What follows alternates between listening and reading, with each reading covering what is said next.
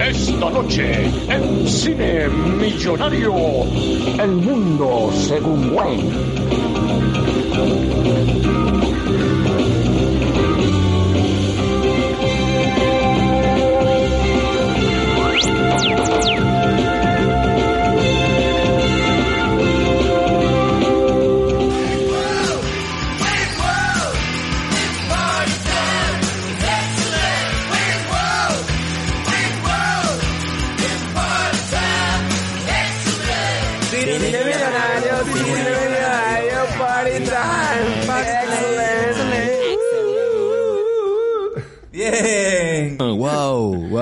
Escoñete, marica. Qué horror. ¿Qué tal, muchachos? Bienvenidos aquí en el programa que estamos grabando en nuestra sótano, en nuestra casa, aquí en Aurora, Illinois, Cine Millonario, el podcast. Esta semana, obviamente, como pueden escuchar, tenemos una película muy especial, El Mundo de Wayne, o El Mundo según Wayne, o por qué no, Wayne's World. Y para ello tenemos un invitado también de lujo, el señor Ñopo Bonet, Leopoldo Bonet. Eh, los que lo conocen eh, saben que ese tipo es un artista de la máximo nivel que puede haber en cuanto a música. Es un músico de puta madre y lo hemos traído como amigo de la nostalgia, pero también para que nos dé su punto de vista de rockero con esta película Wayne's World. ¿Cómo estás, Ñopo? Coño, gracias por esa presentación, vale. Eh, ¿Te gustó, El que, ah? me- el que no me conozca, que me compre. ¿Te Eh, gustó, ah? Coño, lindísimo. ¿eh? Ya, ya, ya me puedo ir, ya. Porque si empiezo a hablar y la cago, weón, me quedo mal. Coño, no, mira, esta película es- en verdad es una... mer- Primero, como invitado, que esta película sea la primera que, digamos, con la que comienzo con ustedes. Es interesante porque en verdad esta película forma parte de, de las cosas que me pasaron a mí cuando era joven para desear ser músico. Coño. Mierda, o sea, Ok, esta película te cambió la vida de alguna manera. Hay gente que ve Oficial de Caballero y quiere meterse al, al ejército. No sé por qué dije esa, puede haber dicho cualquier Top otra. Gun, Dije ¿no? esa. Top Gun, Karate Kid, te dan ganas de meterte a hacer karate, así te partan la, la espalda, como le pasó a Luis. Y esta película, no, no lo diría yo, que es una película que tú la ves y dices, coño, tengo ganas de, de dedicarme a, a ser músico o algo que tenga que ver con el rock. Pero bueno, de eso vamos a hablar aquí en su cine millonario de Wayne's World.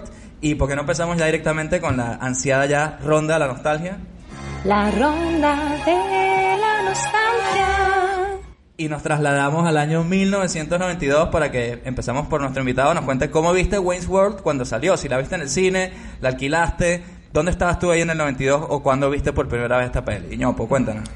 Seguro. Coño, ¿sabes qué? Está tratando de hacer memoria, este, porque por el año yo tenía 10 años, ¿no?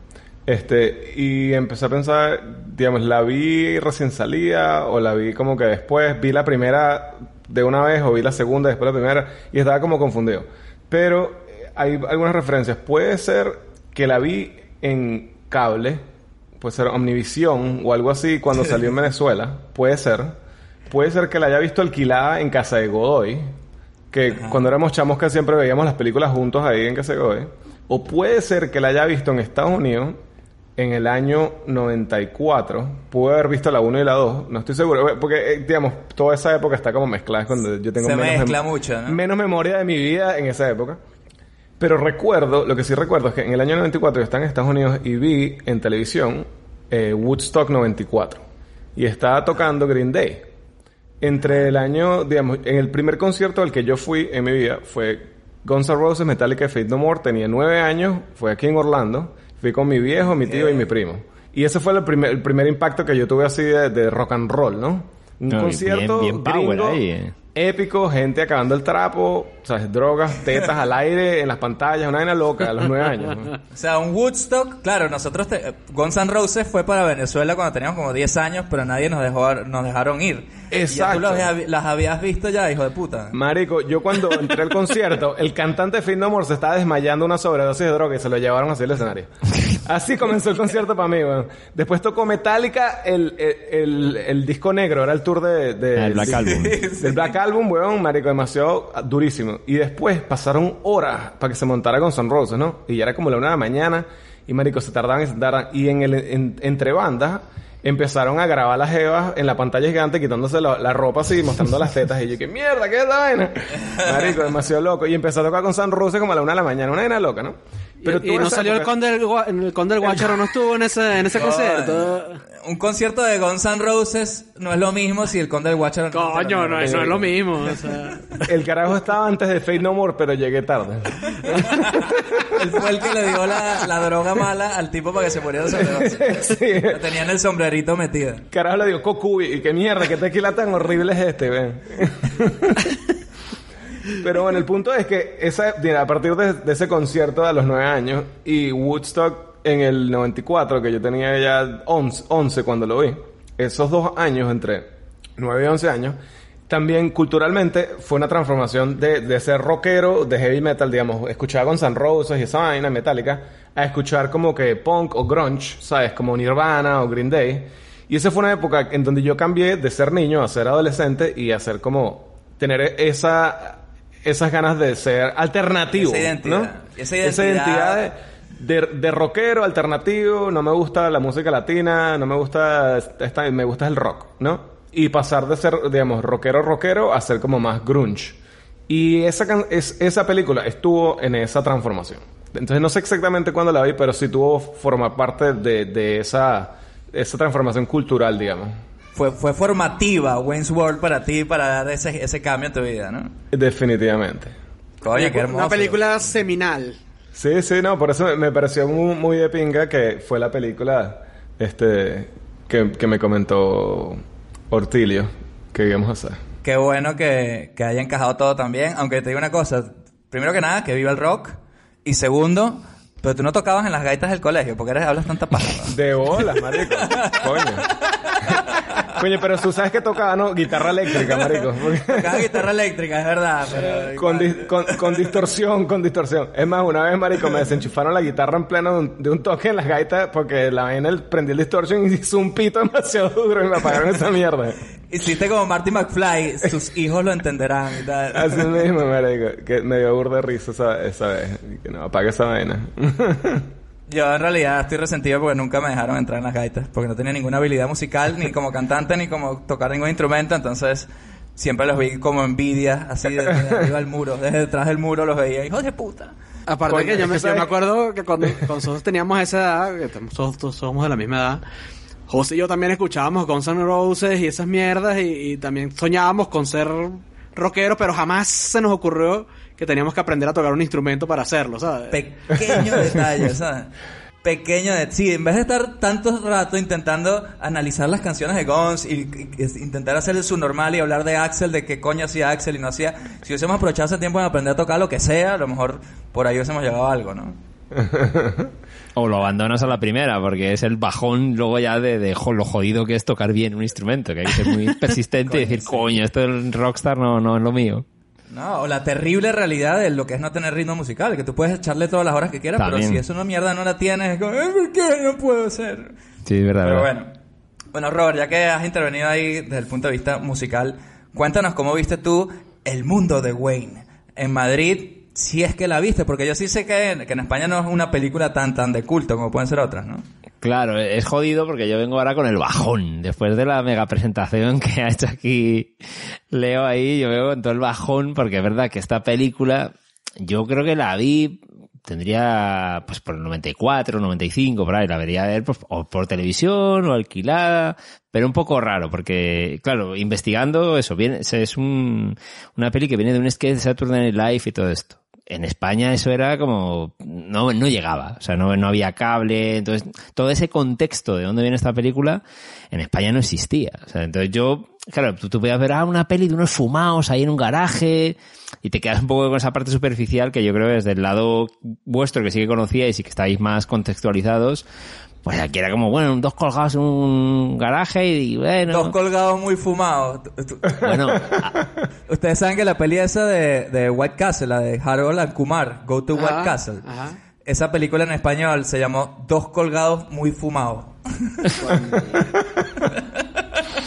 Pe- peor es la de la de Aston la de esta que se llama colega dónde está mi Ah, coche Que- Dudes, where's my car? ese- esa fue traducción literal o no porque yo no sé si era título inventado Bueno, sí, era- sí, era Dude, where's my car? ah bueno Sí, sí, estaba, es ba- bastante parecido. Es- aquí hay, título gracioso porque en España fue Wayne's World y su- la frase secundaria, el subtítulo, ¡qué desparrame! Entre admiraciones. No, en serio. Sí, tío, sí.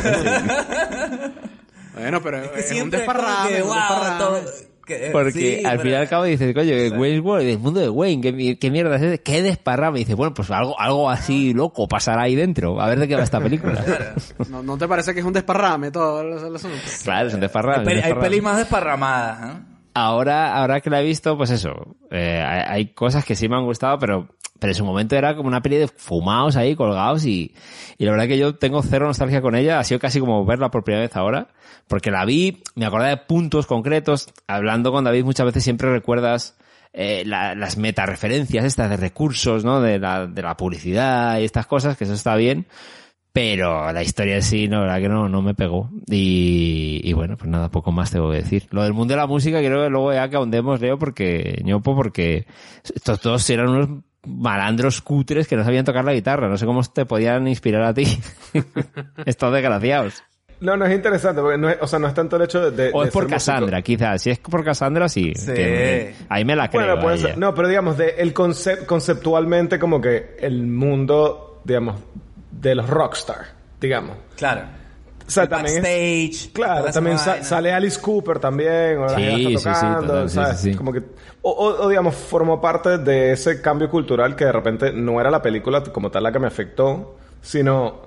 El este, ambiente, la atmósfera, ¿no? El ambiente, aparte, haber escu- o sea, este concierto que fui, o otros conciertos que fui, o ver gente en la calle como que con el pelo largo y vaina, porque en Venezuela tú ibas para el colegio y tenías que tener el pelo corto y no te Sí. podías poner ropa cool y tenías que estar en uniforme. O sea, uno estaba como un poco reprimido culturalmente y la cultura americana era mucho más abierta, tatuajes, vaina. Entonces, esa nota de, de quererse verse más loco, digamos, conecta un poco con la película, ¿no? Eh, Sí, sí, sí. Y aunque esta peli está como hecha lo que dicen de Illinois, pero los pibes son como surferos californianos, ¿no? Ese rollo de fumado de wow, ¿qué? ¿No? Es como más esa onda, ¿o no?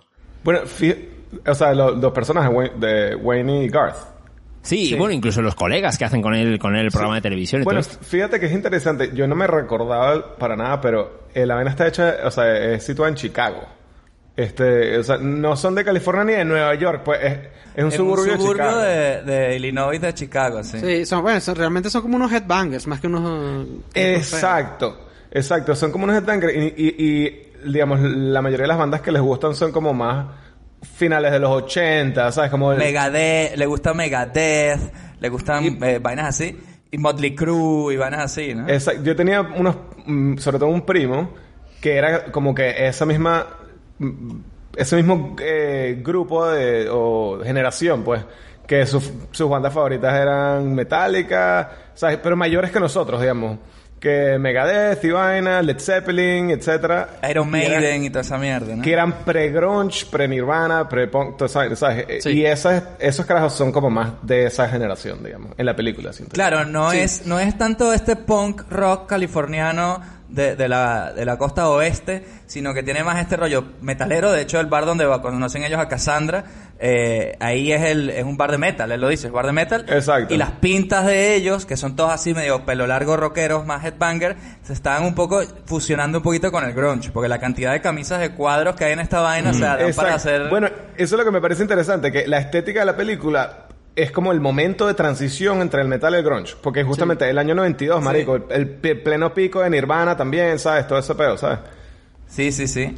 La verdad que es curioso cómo, cómo nos pegó por la edad la peli y también por el momento de la cultura popular donde salió esta peli, Wentworth World. Nosotros por nuestro lado, en, vamos a viajar ahora un poco a- al otro lado, a, a Caracas. Queremos ver cómo lo vimos, por lo menos Luis. Luis y yo esta peli creo que la, la vimos juntos alquilada, también algo de Me historia suena que ahí, la vimos- ahí con esta vaina. Que la vimos alquilada o en cable. Pero además recuerdo haberla visto un coñazo de veces y un coñazo de veces contigo, además. O sea, de que eran estas pelis que las veíamos Sí, en repeat. güey. O sea, y aparte en ese momento, como que sabíamos que existía Saturday Night Live, pero nunca lo habíamos visto porque no, no llegaba a Venezuela todavía.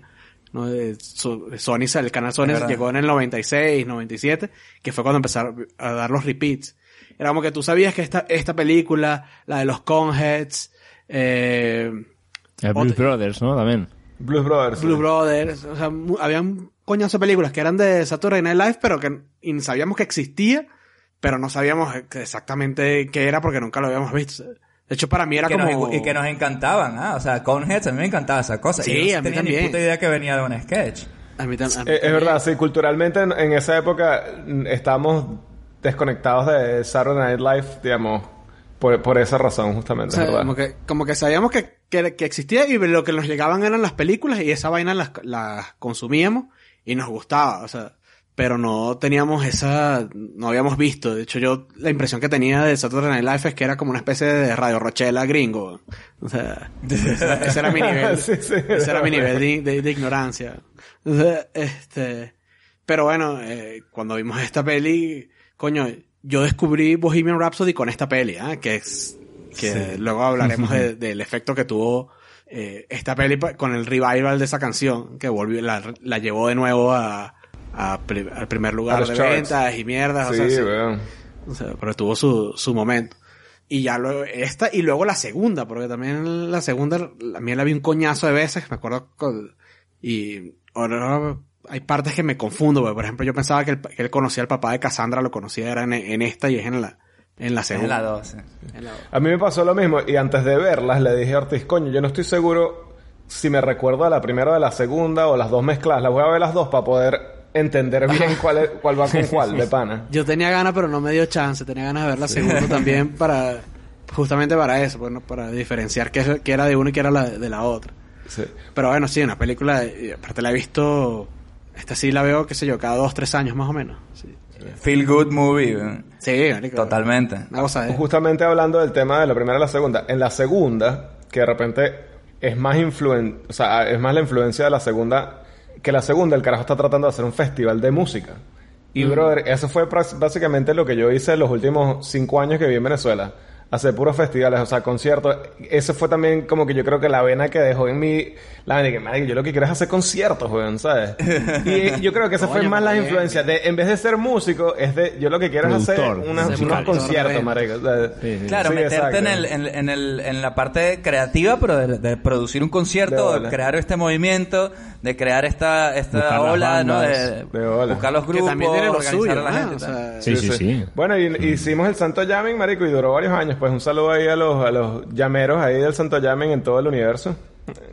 Aguante ahí, Santo Jamming. El Santo Jamming, yo fui a algunos de estos, para los que no se acuerdan o los que no tienen ni puta idea de este movimiento que hubo en Caracas ahí a principios del siglo XXI, se podría decir.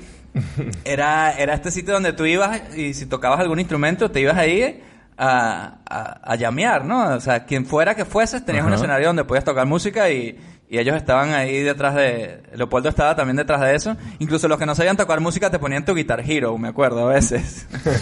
no, y también como que la idea era que, o sea, tocaras o no tocaras, pudieras experimentar tocar en vivo. Y hay gente que aprendió a tocar en el Santo Jamming. Claro, al principio lo hacíamos en casas y después los empezamos a hacer locales. Entonces ya era un poco más la presión de que, coño, el local no quiere que un carajo esté acabando el trapo ahí. Pero lo hacían. en, varias, en varias, varias veces habían unos cuantos borrachos ahí tocando horrible y bueno, alguien diría, coño, pana, puedo tocar y salte ahí un pelo. Sí, te puedes- sí, es como un karaoke, ¿no? Sí. Es como que, bueno, ya hiciste el ridículo demasiado, ahora déjame a mí que cante un poquito bien que a la gente ya le duelen los oídos, ¿no? Sí, exacto. Pero no, fue, coño, fue de pinga. El Santo Llamen fue, fue bien de pinga. Y lo, lo sigue siendo. Bueno, un día lo reviviremos por ahí. Claro que sí. Santo Yamin Lips. Eh, yo por mi lado, en cuanto a nostalgia con Wayne's World, ya como decía Luis, no me acuerdo si en el cine no, porque yo creo que en Venezuela ni siquiera la pasaron en el cine. Pasó como con la primera de Austin Powers, que llegó directamente del videoclub. Eh, pero sí que me acuerdo de, o bien en el cable, o bien de alquilarla, que creo que era alquilada, de, de alquilarla más de una vez, porque era, era en este punto medio que era, no era una película de parodia tipo Hot Shots, puro, puro y duro, pero tampoco era una comedia normalita de punto A a punto B, ¿no? Tenía estas cosas medio mundo sketches, que obviamente uno que sabe ya lo de SNL, ya sabes que viene de, de- de ahí, ¿no? Pero nosotros que no sabíamos, era como ese punto sweet spot ahí entre peli de parodias y, y comedia más adolescente, y siempre la, la metíamos en el saco con, con Bill and Ted, y Ajá, también con y la metemos en el saco con Airheads, que por ahí nos, nos comentaron hoy que cuando hacemos Airheads, no se preocupen que esa viene también. Eh, entonces son estas pelis como de rockeros del principio de los 90, incluso Encino Man, esta de que descongelan al, al, a- A Brendan A Fraser a también. Fraser. Exacto. Que no es una peli de rockeros, pero como que todo el mundo en esa época que era medio cool parecía un rockero, ¿sabes? Ya hablaremos de las pintas, porque eso hay que hacer una, hay que hacer un apartado. es como esa cultura de alternativa. Sí, y es verdad que en Venezuela nosotros no teníamos eso en el, en esa del colegio. A lo mejor después de que te gradúas del colegio te puedes pintar los pelos de colores y tal, que por supuesto que lo hice la primera oportunidad que tuve. Pero cuando estás en el colegio, es verdad que, coño, un poquito de pelo un poquito largo ya, ese es el rockero. Entonces tenías que buscar y hacer un esfuerzo por, por El destacar. come gato. Qué bolas. Quería ser rebelde porque que la ella que nos manden a todo el mundo ser igualito y tú quieres ser diferente, pues y stand out, ¿no? Y- Y es rarísimo, porque nosotros de niños con 8 o 9 años que nos encantaba Guns N' Roses, por ejemplo, a nosotros nos encantaba era Guns N' Roses en concreto. Era, era, era jodido porque era la música que yo, es- esa era la música que yo escuchaba cuando era niño. Ni- Cuando era adolescente, incluso ya me abrí más a ritmo, pueden ser más latinos, lo que tú quieras, pero de niño, escuchaba Guns N' Roses, escuchaba Roses. Nirvana, escuchaba eh, los primeros discos de YouTube y mierdas así. Y incluso hasta el punto que ver un punk no era una no era una ocurrencia que pasaba muy muy seguido o ver un rockero como los que salen en esta película. Pero así como anécdota de la infancia antes de meternos ya en la peli, me acuerdo que yo tenía un mi primo, él tenía un amigo que él era punk. Pero punk, punk, punk de estos así tipo Londres, de estos con la cresta. Con cresta. Todo de cuero, con cadenas, con pinchos y tal, ¿no? Y yo tenía, a lo mejor tendría 7, 8 años, y yo conocí a este amigo de mi primo, que mi primo tendría, no sé, 15, de, de verlo alguna vez con mi amigo, con mi primo, y se saludaban y tal. Y una vez estaba yo en una tienda de música con mi mamá, que mi mamá estaba comprando que si un disco de Juan Luis Guerra, una mierda así. y yo estaba viendo un poco los discos que había ahí. Ah, mira, salió, mira, Nirvana. Ay, mira, esto, ¿sabes? Empezando a descubrir eso, cuando se aparece este tipo en la entrada de la tienda, el tipo que le llamaban el loco. Coño, el loco. El loco, el loco. Y la, los tipos, la gente de la tienda, los que trabajan en la tienda, dicen, coño, miren, miren el punk, miren el punqueto, miren el punqueto ese. Y el tipo pasa enfrente de la tienda, me ve y me dice, Epa, José, ¿cómo estás? y sigue. Coño, ¿y tu mamá? O sea, mi mamá, la cara de mi mamá, o sea, que era su hijo de siete años, me vio así como, ¿cómo coño tú conoces a ese tipo? Explícame esa vaina. Es el que te está vendiendo droga. Claro, ¿Qué claro. mamá que era súper Bueno, y ojalá, marico. ojalá, ojalá fuera esa vaina, ¿sabes? Creo que pensó hasta cosas peores, ¿sabes? Y sí, mi mamá que es súper atacada, imagínate, con ese punk que le llaman el loco que saludaba a su, a su hijita así. A, a mí me hace gracia esa, esa combo de alguien, en una estética tan londinense y luego con ese, me imagino con este acento caraqueño de Epa José, y con la, Pues, chau. cresta Y, con y el calor, pintas ahí. marico, el calor. O sea, El calor, claro. No, no, no descartas el calor. Es verdad, hay que tener mucha actitud para tenerlo muy claro para hacer punk en, en- en Caracas. Ahí. Mira, en Caracas hay una vaina y un sitio que se, que se llama el Unicentro del Marqués. Y en, y en esa mierda se reunían los góticos caraqueños, marico. Entonces tú ibas para allá. Coño, también- interesante y también entonces ahí. esos carajos vestidos de negro, con el maquillaje todo chorreado así, el sudor en la frente, así acumulado la vaina, así en el, el- el- como el panque así blanco. fatal. Es un horror, un, un auténtico El horror. Joker, el, el Joker golpeado. El Joker derretido, chocado. I see a little silhouette of a man. En los alrededores de Chicago Galileo. y justamente en el sótano de esta casa, la televisión vive un momento histórico. Este es Wayne, Siempre he dicho que cuando me abra de casa de mis viejos vendré a vivir a un sitio así. este es Garth Te quiero, Gar. Si fuera un dibujo sería la novia de Roger Rabbit. y esto es una película. No somos dignos, no somos dignos. Wayne's World. Hola, Wayne. Esta podría ser la mejor película de todos los tiempos. ¿Tienes mal tarro?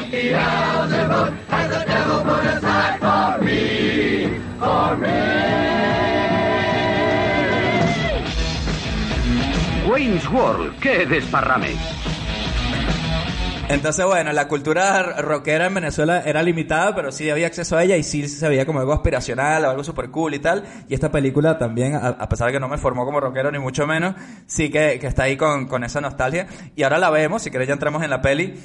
Esta película eh, es una gran, es como, como decir, es como una gran abrazo caliente de los 90, así como feel good, ¿sabes? Sientes mal.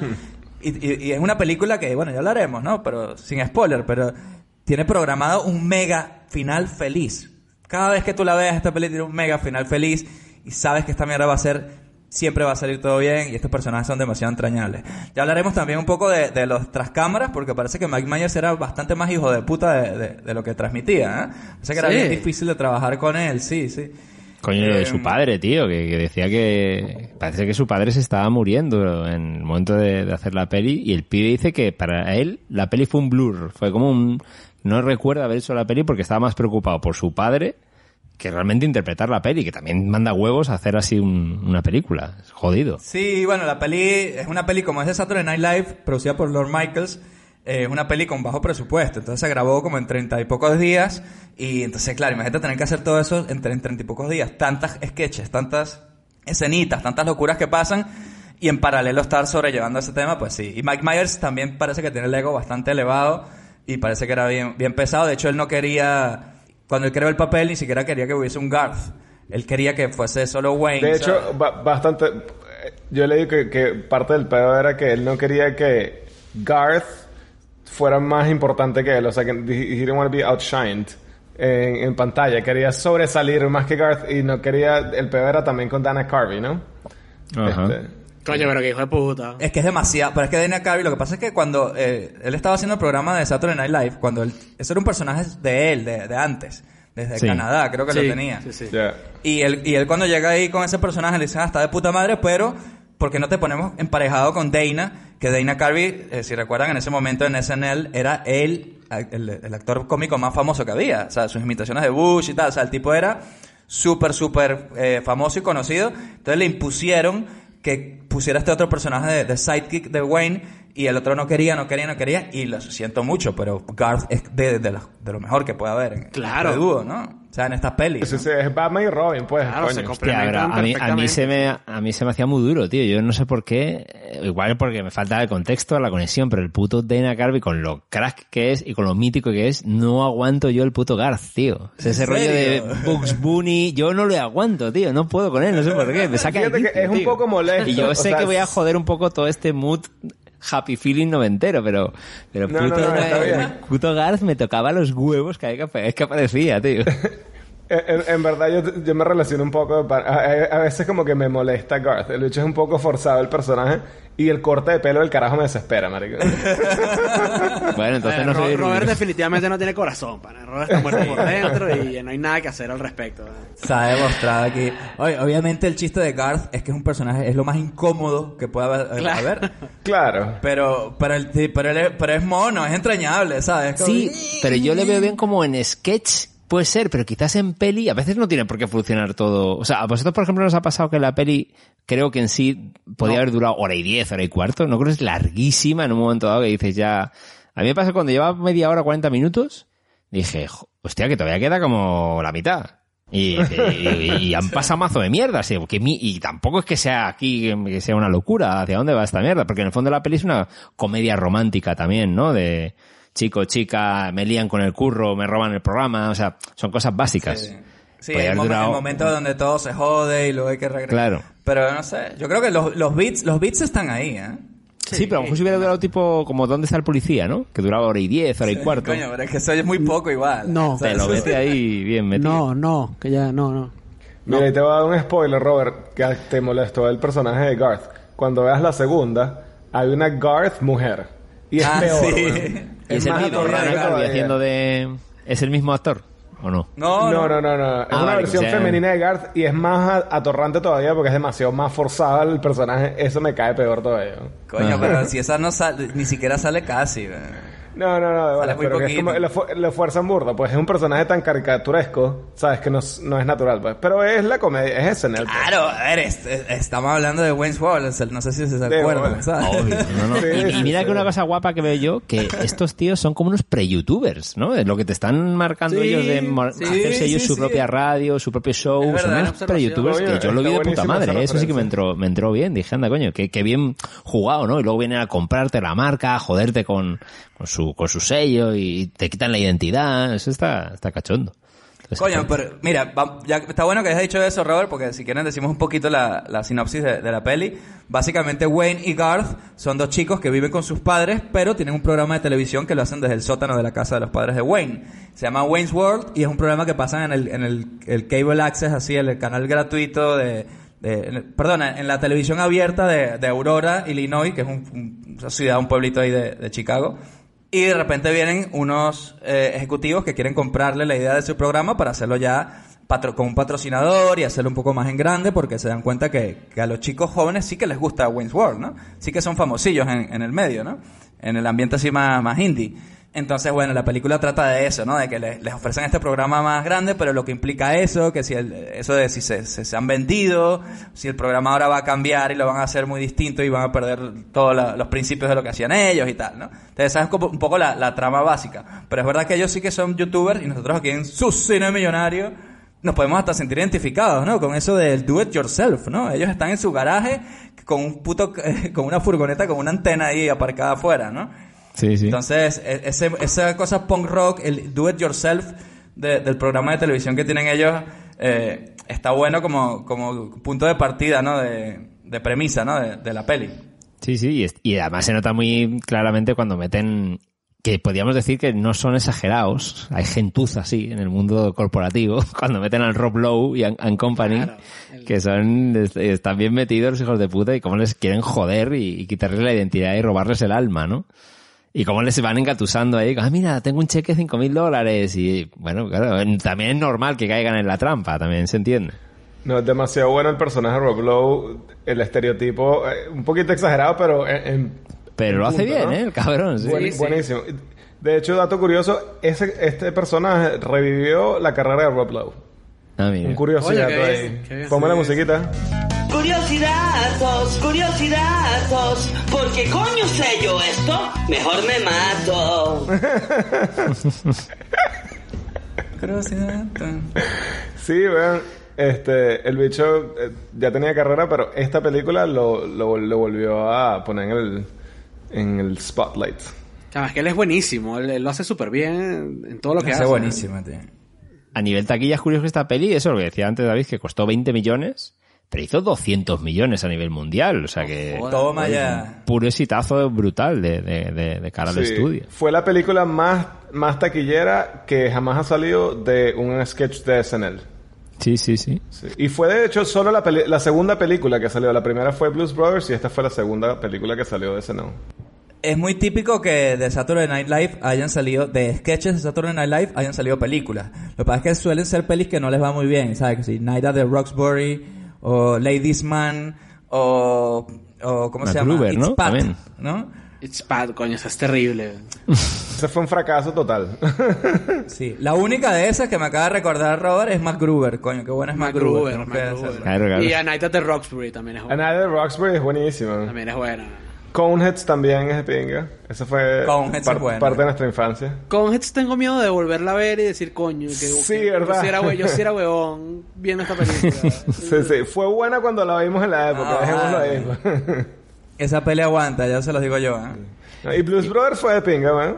Eh, Que una, una cosa curiosa de esta peli, que, que es un poco, que, que esta peli es, es un poco meta también, porque de la misma manera que, que en los tíos no entendían el- los propios ejecutivos que compran el programa de Wayne's World para meter su sello del arcade y este rollo, no entendían de qué coño iban, y eran, bueno, es que los jóvenes lo ven.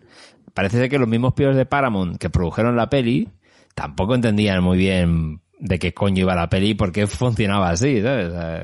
Curioso que, que, les haya pasado las mismas mierdas dentro y fuera, ¿no? Que rompían moldes, ¿no? Obviamente. y- 20 millones de dólares, por mucho que sea poco para una peli de estas, eh, no está fácil, ¿no?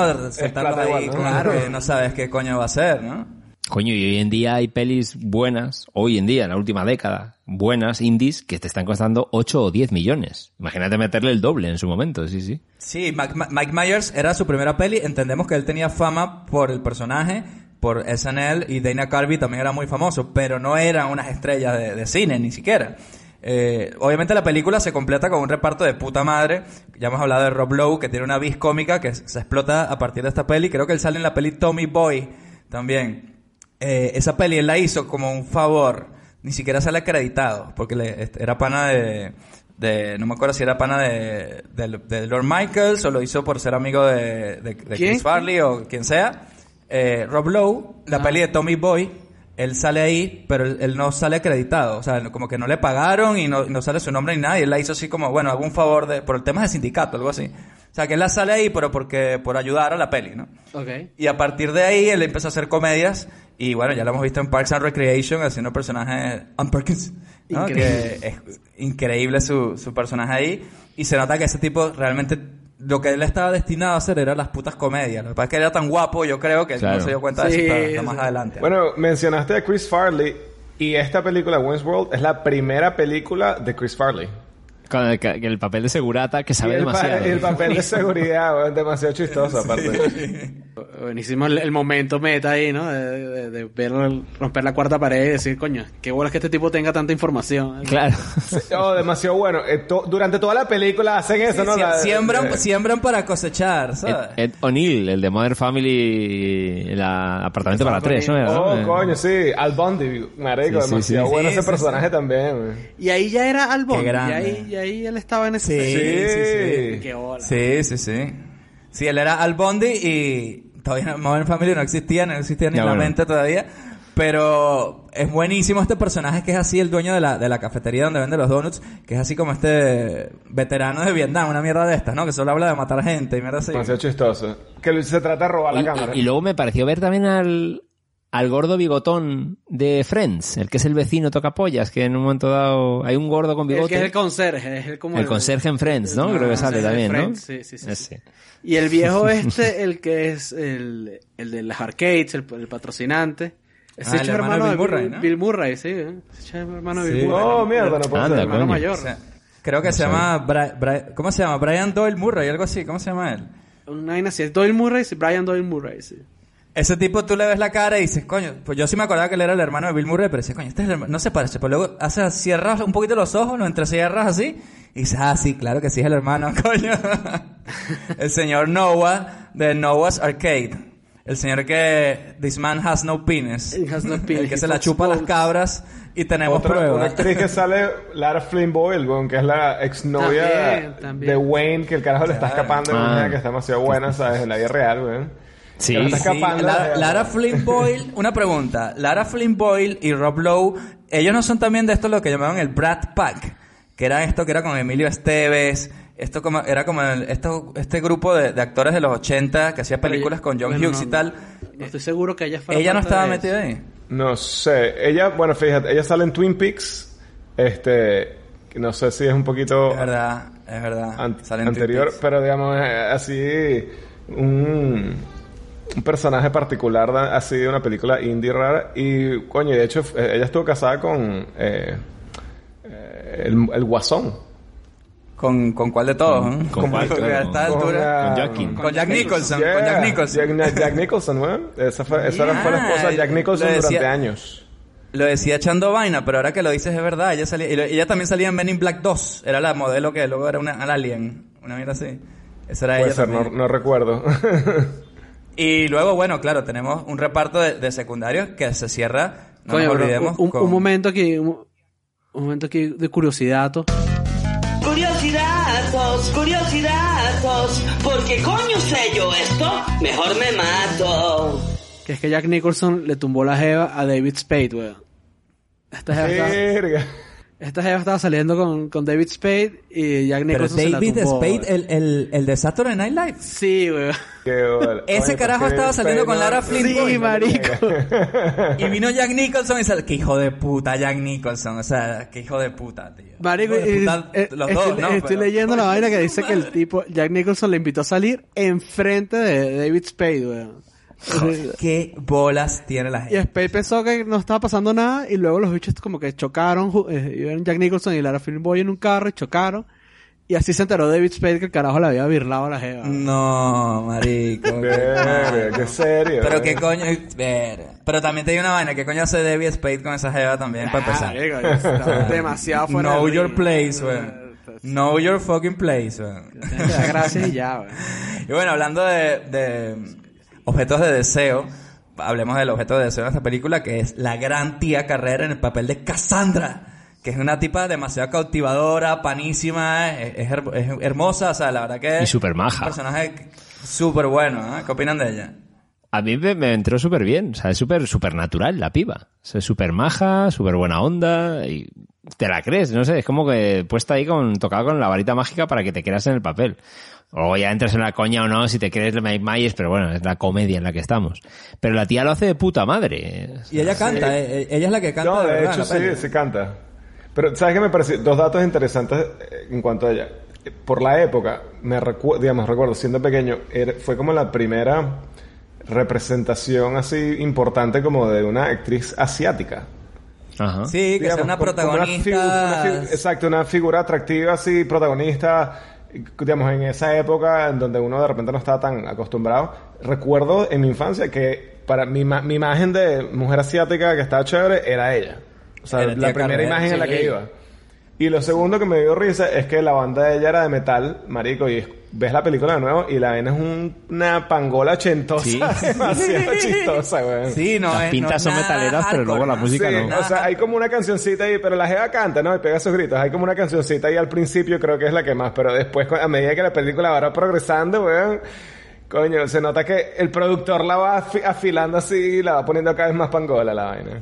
Sí, sí, hay, hay unas baladas ahí que termina cantando la tipa de I love you, baby, que es como, mira, no tiene nada que ver que cuando estabas cantando Fire al principio, ¿sabes? Sí, Eh, coño, que Hendrix, durísimo, ¿sabes? por cierto, sí, sí, sí, sí. Oye, hablemos de la música de esta película, ya que tenemos aquí a Ñopo, a Leo Bonet, un coño, un músico, un experto en música, un señor que ha hecho conciertos. Hablemos de la música de, de esta película, que es el hilo conductor. Hemos hablado de, de Jimi Hendrix, que sale Fire, sale un montón de temas. Foxy Lady, cuando Foxy sale Lady, Garth- marico, demasiado buena esa parte. uno de los mejores momentos de la peli cuando él dobla y hace la voz de, de Jimi Hendrix y dice I'm coming to get you que le hace así a la, a la tipa de la tienda de donuts pero luego hay un montón de, de canciones más porque no hablamos un poquito de ellas empezamos por Bohemian Rhapsody ¿no? que esa peli esta peli hizo que esa canción volviera a, la- a las listas ¿no? ¿Sabes qué me pareció interesante? No recordaba que básicamente el principio de la película es Bohemian Rhapsody. Yo sentía que esa parte era como el medio de la película, ¿sabes? Como el, el, el Yo, clímax. yo también tenía esa como esa idea de la... Y la lucen bastante, ¿eh? Dura bastante. O sea, se, se la toman con calma para que esté como un videoclip interno en la peli. Totalmente, te la meten desde un principio y qué buena esa parte. O sea, y aparte, culturalmente, esa escena, pues, eh, mítica ah, totalmente, sí, sí, sí. Súper reconocida, pues. Yo había leído por ahí que, que, el, que Mike Myers era el que más impulsaba por Bohemian Rhapsody. Que había otro de los productores que querían meter otro, otro tema. Y que pues, supongo que sería por temas de derechos, ¿no? La dificultad de cogerle y tal.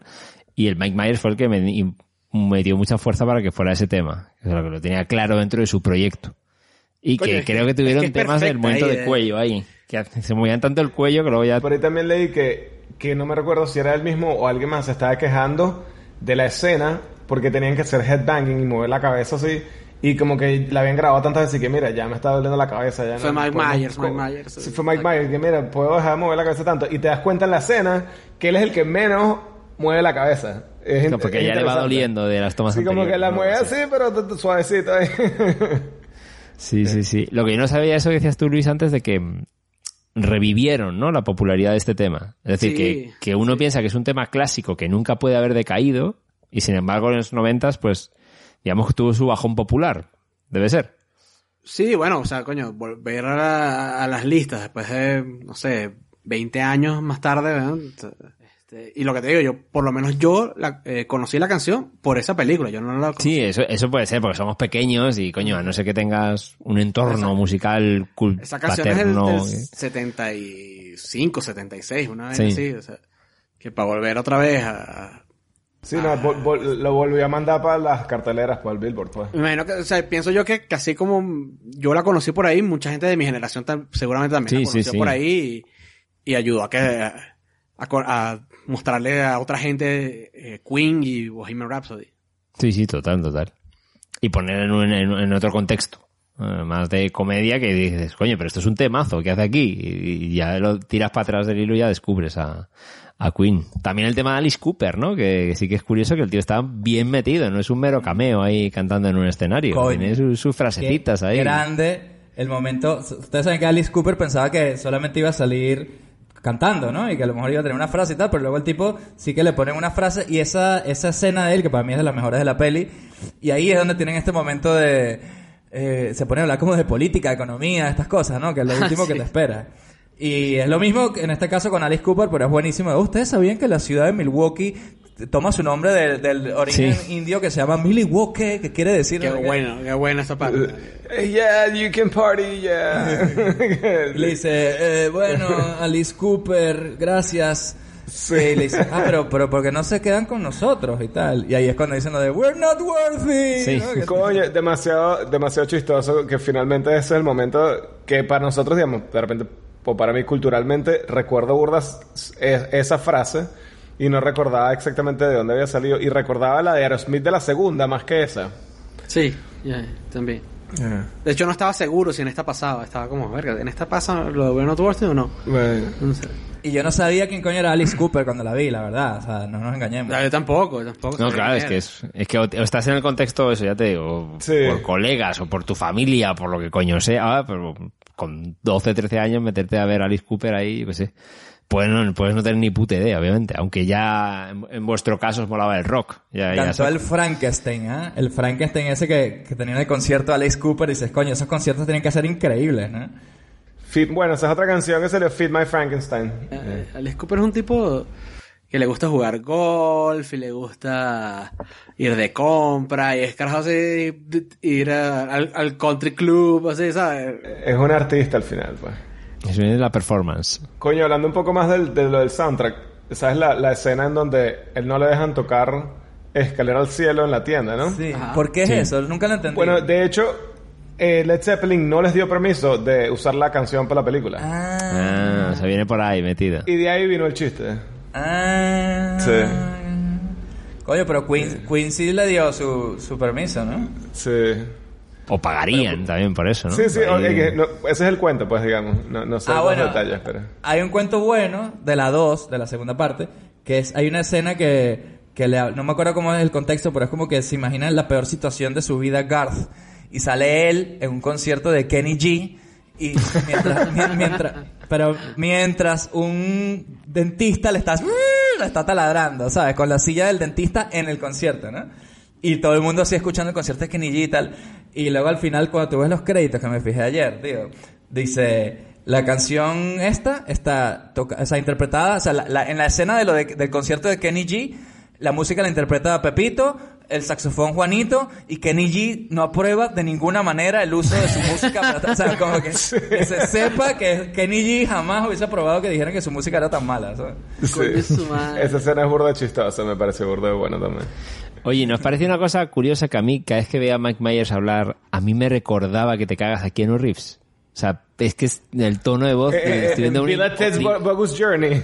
Sí, era una especie de, de imitación, pero obviamente no, porque antes es Mike Myers antes es el sketch de, de Wayne's World. Pero el tono de voz, el tono era súper, súper, súper parecido. Yo sí, digo, es como sí tiene esa onda. Haces un deep, deep fake de este de con la cara de Keanu Reeves y, y te lo puedes creer. Ajá, Ahí. qué bueno. Sería bueno ver eso, ¿eh? Sí, me dio risa porque ahorita que la vi, ya sabes, más grande, el personaje de Mike Myers me pareció medio mamahuevo, medio douche, ¿sabes? El bicho era así poquito, medio, sí. medio mojoneado así, medio creído y tal.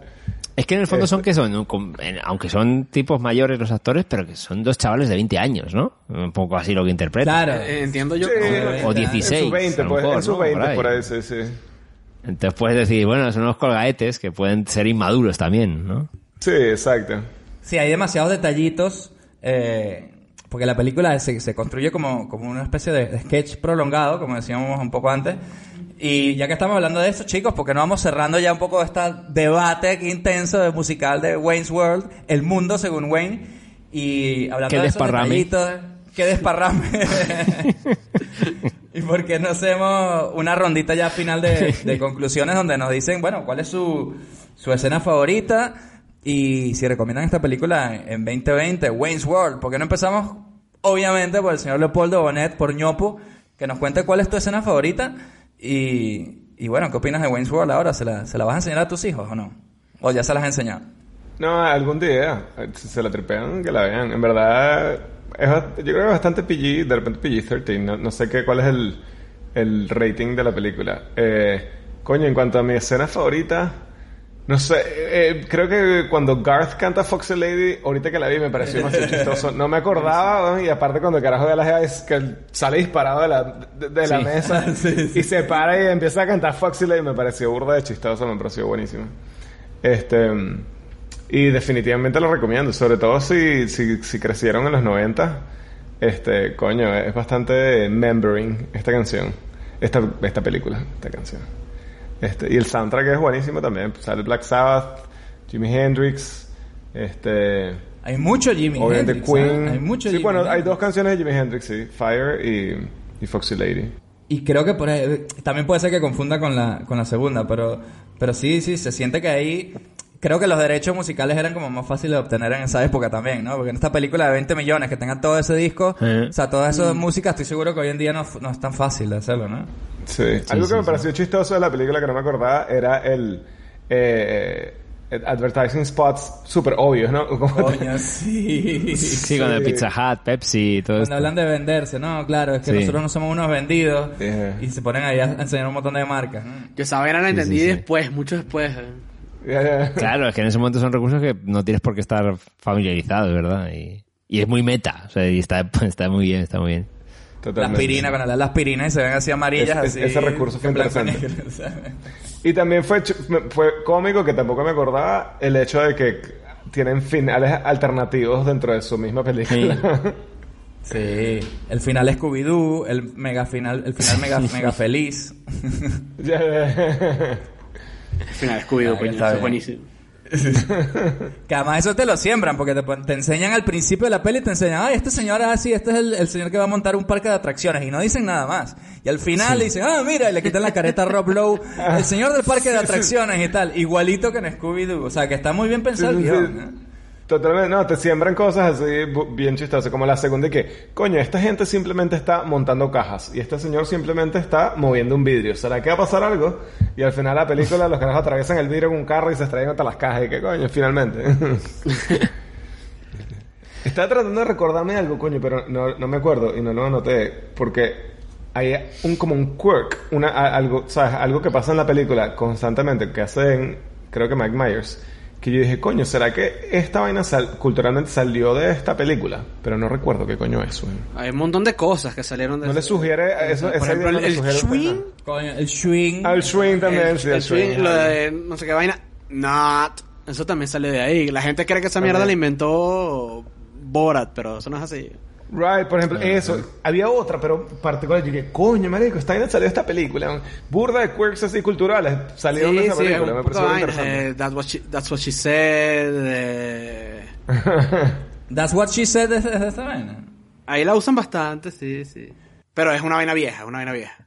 Es como... Qué bueno. Por ejemplo, estaba viendo el otro día American Pie. American Pie introdujo el- lo de MILF en una frase de la peli. Sí. Ajá, es una MILF, sí. Mother Like to- Y esa mierda fue esa escena, el, el chico este de Harold y Kumar, precisamente, el que hizo la puta frase esa. La acuñó en esa película, ¿sabes?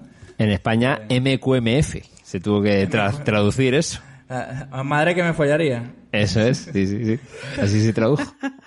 Pero sí es verdad que la gente sí empezó a hacer, claro, o sea, en España en su momento el MILF no se llevaba, pero sí la gente empezó a decir el MQMF, así en Coño, plan pero de coña por la calle. ¿eh? Sí, porque no, MQMF eh, son suena- todo, todo consonantes, obviamente, pero, pero, pero que caló también.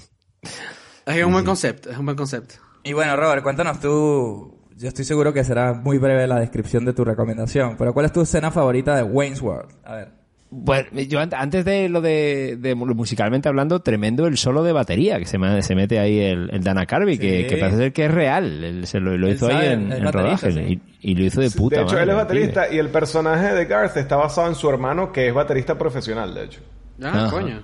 Sí. Pues no, no, el tío se marca creo que no sé cuánto, me- tre- medio minuto o casi un minuto de batería de puta madre el pibe. Mira, como destacar una escenita, me hizo gracia el momento del Oscar, Oscar clip o Oscar scene, como la recomendación de la película. Me, me- me pilló ahí genuinamente, me partió la polla, porque el tío es verdad que empezó a llorar y dices, coño, o sea, que como va de menos a más, el tío, coño, es verdad, la piba, quiero recuperarla, no sé qué, y ya, y ya llora sobreactuado, pero puedes decir, bueno, es que es la puta comedia esta, el tío es así, pero ya le meten el sello de Os- Oscar scene o Oscar clip Y me dejó, me pareció de puta madre. Tenía ahí muchos ingredientes para, para destacar. Te amo. Tal vez no lo creas, pero te amo. ¿Y con todo lo que te estoy ofreciendo, quieres que me vaya? Entonces no debo de ser un hombre. ¿Quieres que lo diga? De acuerdo, está bien. No me importa. ¿Eso es lo que crees? Puedes saber Para que... el Oscar. Sí, me importa mucho. Sí, es que esas son esas, peque- son esas pequeñas cositas eh, que, que vienen del poco de las pelis de parodia, pero es que Mike Myers las hace como muy suyas, ¿no? Él es muy experto en esas vainas. Y sobre todo yo creo el, porque a veces la peli- las pelis de parodia la cagan o bueno, se pasan cuando ya la parodia te come a la trama, ¿no? Sin embargo, en este caso estaba como muy orgánico, ¿no? Metido el, el, el momento sketch, el momento parodia. Sí, total. Te lo mete muy, muy integrado en, en realmente qué qué es lo que está pasando y el personaje está pasando por Coño, ese tema. perdón que te interrumpa, pero me acabo de recordar. La escena favorita mía fue cuando apareció el Terminator 1000, weón. Ah, coño, lo, verdad, lo verdad, para la policía, sí. marico, y Sí, es Terminator, sí, sí. weón. Me cagué de la Buenísimo, risa. Y buenísimo. mierda, se me había olvidado. ¿Cómo te vas a Qué esperar. No me acordaba de esa mierda, fue buenísimo, buenísimo. Sí, ¿Cómo sí, que sí. te vas a esperar eso? Claro. Have you seen this boy? Marico, La bueno, reacción del tipo es lo mejor de la vaina, ¿no? O sea, Sí, sí, sí, grita sí. y ¡ah! y se va corriendo ya todos, tío. Sí, sí, buenísimo, buenísimo. Y, y se la recomiendo o no, bueno, pues sí, pero sin fanatismos desde mi lado. Y bueno, pudiendo durar un poquito menos, pero bueno, lo que decís, es una buena cápsula del tiempo noventero. Y obviamente, si estás más contextualizado, más le sacas. En mi caso, me faltaba tanto contexto. Pero, pero sí, sí, sí. Se puede, se puede recomendar. Pero no soy tan fan, sorry. Esta vez. Eh, no pasa nada, es, es un zeitgeist cultural y cuando nosotros hagamos Torrente 1 seguro que tú nos dirás lo contrario a nosotros. vale, bueno y Luis, cuéntanos Torrente tú, 1. co- ¿Cómo es tu recomendación? Bueno, ya sabemos que seguro la recomiendas, pero ¿cuál es tu escena Coño. favorita de Wayne's World? Altamente recomendada, sí, sí, sí. Este, mi escena favorita es cuando está- él está hablando con, con Cassandra y de repente se ponen a hablar en chino los dos. Sí. Coño, Coño, qué buena mierda. esa, pana. Es que esa vaina es buenísima. Y luego hay un momento que se quedan callados y siguen los subtítulos dándole, dándole. Sí. Sí. No, siempre me ha parecido genial de esa película, sí. Eso fue genial de pana, sí. Y bueno, yo por mi lado, eh, ya para cerrar, les digo que, bueno, mi escena favorita, coño, está difícil, siempre, han- bueno, lo de siempre, me ganaron, pero no sé si se ha dicho 100%, pero sí me gusta mucho la, ese, ese paseo donde escuchan Bohemian Rhapsody, pero también la discoteca, donde van, ¿no? Donde van a escuchar a, a los Jolly Green Giants, a los Gigantes Verdes y a los Shitty Beatles, que son los grupos que iban a tocar esa noche, los Beatles de mierda. Y me fijé ayer, tío, y hay una, y hay una escena, hay un plano donde los, los gigantes verdes se ven. Ves que hay unos, un grupo disfrazado de gigantes Sí, sí, sí. de, de- de- así como con la, como con la ropa así verde y con el pelo verde. Entonces como que se tomaban en serio su, o sea, no es simplemente un chiste que alguien dijo en la entrada, sino que realmente lo, lo hicieron. ¿no? ha- hacen, hacen referencia a sus chistes dentro de la película. Es burda de pinga como hacen eso. O sea, Yeah. se tomaron la molestia, ¿no? Y ese concierto, bueno, esa, esa discoteca de heavy metal donde está la ex, está el amigo este que vomita todo el tiempo, está Garth intentando ir al baño y que pasa no sé qué. Esa, es, un- es una escena que está de puta madre, condensa un poco lo que es una noche del, día a día de, de estos, ¿no? Entonces esa para mí puede ser mi escena favorita donde pasan mil cosas, pero es en un, solo sitio, ¿no? Y como recomendación, coño, si nosotros nos gustó tanto de pequeño, sin haber visto Saturday Night Live, si tú no has visto Saturday Night Live o Wayne's World en, en la tele, también puedes disfrutar esta peli perfectamente. A lo mejor hay un- algunos chistes que se te van a pasar por encima. A mí hubo chistes que hasta ayer no los había entendido al 100%, o sea que no pasa nada. Pero no dejes de ver esta peli nada más para ver las pintas de lo que podía ser considerado un hombre heterosexual en los 90. Era esa puta pinta de camisas recortadas por los pezones, pelos largos, pero largos así de jeva, de jeva, así con mechas, con moños, así largo, largo, largo. Y que no haya ni, y que más bien seas como que el epítome de la, de la masculinidad, me parece interesante también, ¿sabes? Sí, definitivamente fue un ejemplo de, de mal estilo. La camisa metida por dentro sin correa, con la gorrita puesta y el pelo largo Sí, demasiado terrible. no, el bro. horror, el horror. El corte de pelo terrible, marico. Aparte que claramente se veía que eran pelucas y entonces es más gracioso todavía, ¿no? Entonces, bueno, yo creo que ya para cerrar, solo nos queda darle las gracias aquí a Ñopo por eh, haber venido a hablar con nosotros de Wayne's World. La verdad que, coño, estuvo buena y educativa la charla sobre música. Sí, ¿no? Al coño, final sí, algo sí. aprendimos. No, no, y de- de- debo decir que, que las últimas semanas yo no había escuchado nunca el podcast, digamos, de aquí unas semanas atrás. Y lo empecé a escuchar durante la, la- la pandemia. Y coño, me he fusilado un poco de capítulos y co- coño, es muy bueno el podcast, en verdad. He, he tripeado bastante. Sobre todo, aparte del, del, del tema del cine y las películas de cine millonario, que aparte re- nos recuerdan un poco a nuestra cultura que ya desapareció completamente. Este, Coño, sí. coño, los invitados son, la mayoría son panas míos, ¿no? De burda cómico, escucho a mis panas hablando. Como Muy el meme bueno, ese de, coño, como me siento cuando escucho podcast. El carajo así comiéndose como un helado con una valla de, de, de tío rico, una mierda así. sí, marico. Y coño, es cómico. Yo siento que a Luis y a Robert los conocía ya, eran panas míos de tanto escucharle la voz, weón. Coño, O sea, qué pinga, qué pinga, qué chévere. Sí, no, en verdad, bu- buen trabajo, muchachos. Y bueno, Ah, espero que el maldito de gracias. Mora, que maldito Mora grabe la voz, porque, bueno, no, no sé si David les comentó, les hice una musiquita ahí para eh, Curiosidatos. Y Ah, qué cuando bueno. tengamos la voz de Mora, pues saldrá ahí. Eh, Ojalá al momento de este capítulo escuchemos la cancioncita. Y si no, Mora, ponte a trabajar, mamá huevo. ¿Te has topado con el contestador de su cine millonario? Ahora mismo ni David, ni Robert, ni Luis te podemos atender. Si tienes alguna sugerencia y quieres que hagamos una película de tu infancia, mándanos un mail a cinemillonariopodcast.gmail.com También síguenos en nuestras redes sociales. Estamos como Cine Millonario Podcast en Twitter, Facebook, Instagram y YouTube. Tenemos un capítulo nuevo cada viernes en donde sea que escuches tus podcasts favoritos. Recuerda también que darnos 5 estrellas en Apple Podcast nos acerca cada vez más al dominio mundial. También puedes apoyarnos en Patreon para que tengamos con qué alquilar las películas en el videoclub. Deja tu mensaje después del tono. Bueno, Robert, tengo ganas de, de cambiar un poco de, de tercio aquí. Quiero algo emocionante. Tráeme ahí un VHS, un Betamax, un DVD, lo que tú coño quieras. Pero ¿qué tienes por ahí bueno para mí? Coño, mira, voy a, voy, a, voy a sacarte una película, te voy a hacer una pregunta para ver si sabes cuál es. ¿Cuántos tipos de chochos o pussies conoces? ¡Coño! White pussy, black pussy, yellow pussy, smelly pussy, todo Todos los mierda. pussies, los hairy pussy, todos los pussies in the world, los vamos a conocer en Abierto hasta el amanecer. Coño, yo sabía que venía por ahí una invitación para ir al Titi Twister aquí en su cine millonario. Vamos a meternos en ese bar hasta que amanezca en esa mierda. Seguro que no pasa nada malo. Seguro que no. Es un bar tranquilito para tomarse una cervecita ahí. Es verdad que es la siguiente película que tenemos aquí en su cine millonario, From Dusk Till Dawn, abierto hasta el amanecer, del crepúsculo al amanecer. Es una película de Robert Rodríguez, Tarantino, vampiros, sangre, coñazo, patay kung fu. Todo lo que ustedes esperan en una película lo tenemos aquí. Y creo que tenemos un invitado muy especial que nos va a dar unas anécdotas buenas, buenas, ¿no? De, de primera fila, ¿no? Paul Turrens, dirección de fotografía, que nos va a traer buenas anécdotas de, de Tarantino en Barcelona. Coño, Exactamente. No digo más. Así que nada, esa es la película aquí en su cine millonario, lo dejamos hasta ahí. Y siempre, como siempre decimos, lávense las manos, vean sus tres litritos de agua al día y Prohibido escaleras al cielo. Party on Luis, party on Robert. Party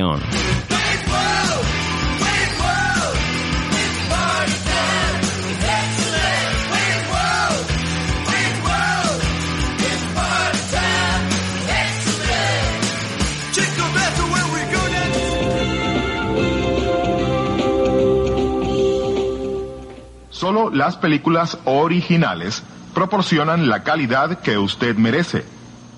No se deje engañar. Dígale no a la piratería.